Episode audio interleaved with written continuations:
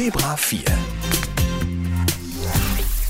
Wir wohnen ja hier nun in Bremen-Vierland, eher in äh, flacheren Gefilden. Der höchste Berg hier bei uns in der Nähe, so rund um Bremen, ist der Weiherberg, glaube ich. Mit sagenhaften 51 Meter, die er hoch ist. Das ist allerdings für den Gast heute, den wir uns eingeladen haben, für Zebra 4 forscht, geradezu Kinderkram. Denn der Typ hat sich vorgenommen, auf die höchsten Berge der Welt zu klettern. Also die jeweils höchsten eines Kontinents. Und da hat er tatsächlich schon ein paar abgerissen.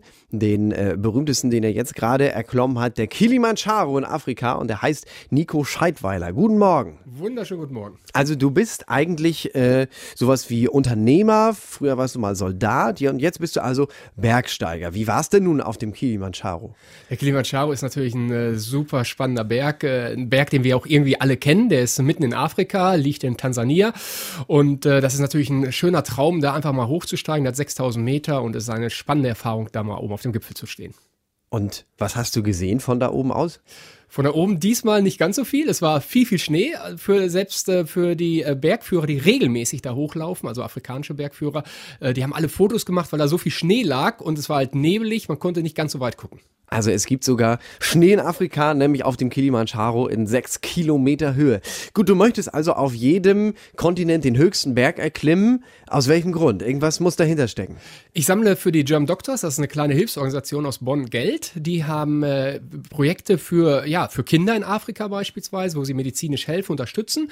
Und die haben immer so ein Problem, das kriegt keiner so wirklich mit. Und ich helfe einfach, indem ich halt Geschichten über mich erzähle, aber auch über die German Doctors. Okay.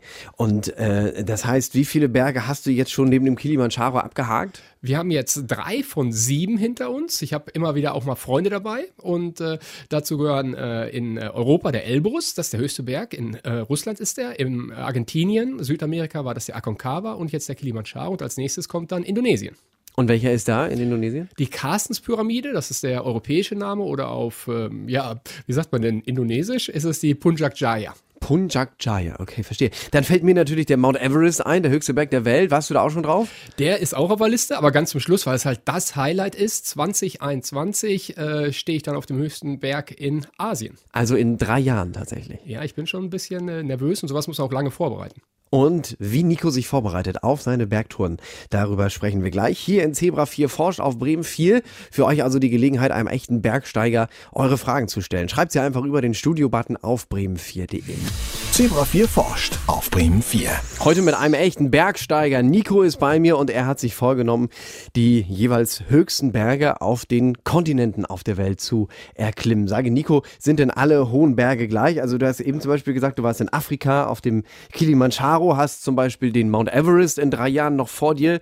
Äh, sind die gleich? Geht man da gleich ran? Die sind alle unterschiedlich. Das ist ja das äh, Spannende an der ganzen Geschichte, dass jeder dieser sieben Berge unterschiedliche Herausforderungen hat.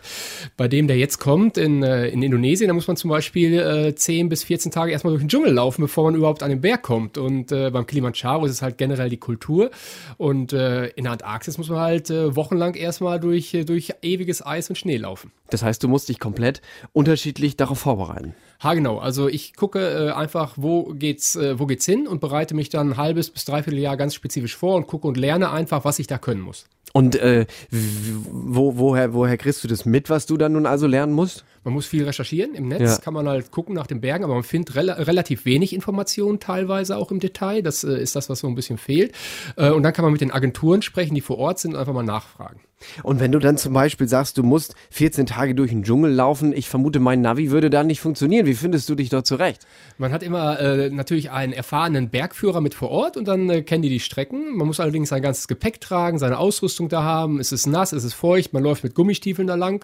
Also man hat schon einiges zu tun. Kann man das denn überhaupt hier im Bremen-Vierland irgendwo trainieren, durch den Dschungel zu laufen oder durch die Kälte? Wie machst du das?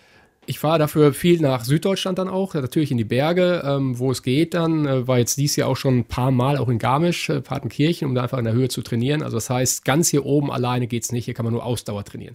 Ich wollte gerade sagen, es ist wahrscheinlich ja auch so nicht, dass du da nur dich auf die Landschaft einstellen musst, sondern du musst wahrscheinlich auch ein bisschen trainiert sein, oder?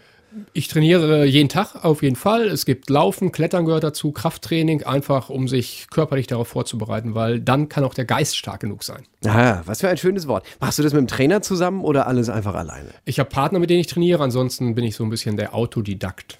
Okay, das heißt, du machst das alles selbst, bringst ja. dir das selbst bei. Okay, ich verstehe. Und du gehst ja auch nicht alleine auf die Berge rauf, oder?